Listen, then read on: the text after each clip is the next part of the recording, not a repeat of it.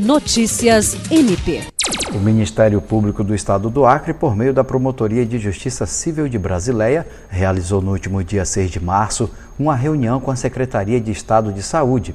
O encontro contou com a parceria do Centro de Apoio Operacional de Defesa da Saúde e teve como objetivo dialogar sobre as falhas existentes na unidade hospitalar, que é responsável pelo atendimento de média e alta complexidade nos quatro municípios do Alto Acre.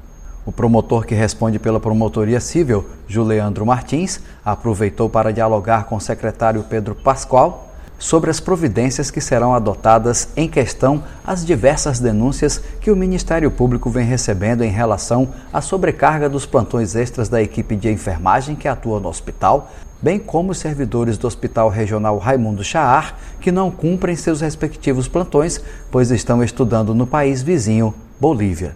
Jean Oliveira, para a Agência de Notícias do Ministério Público do Estado do Acre.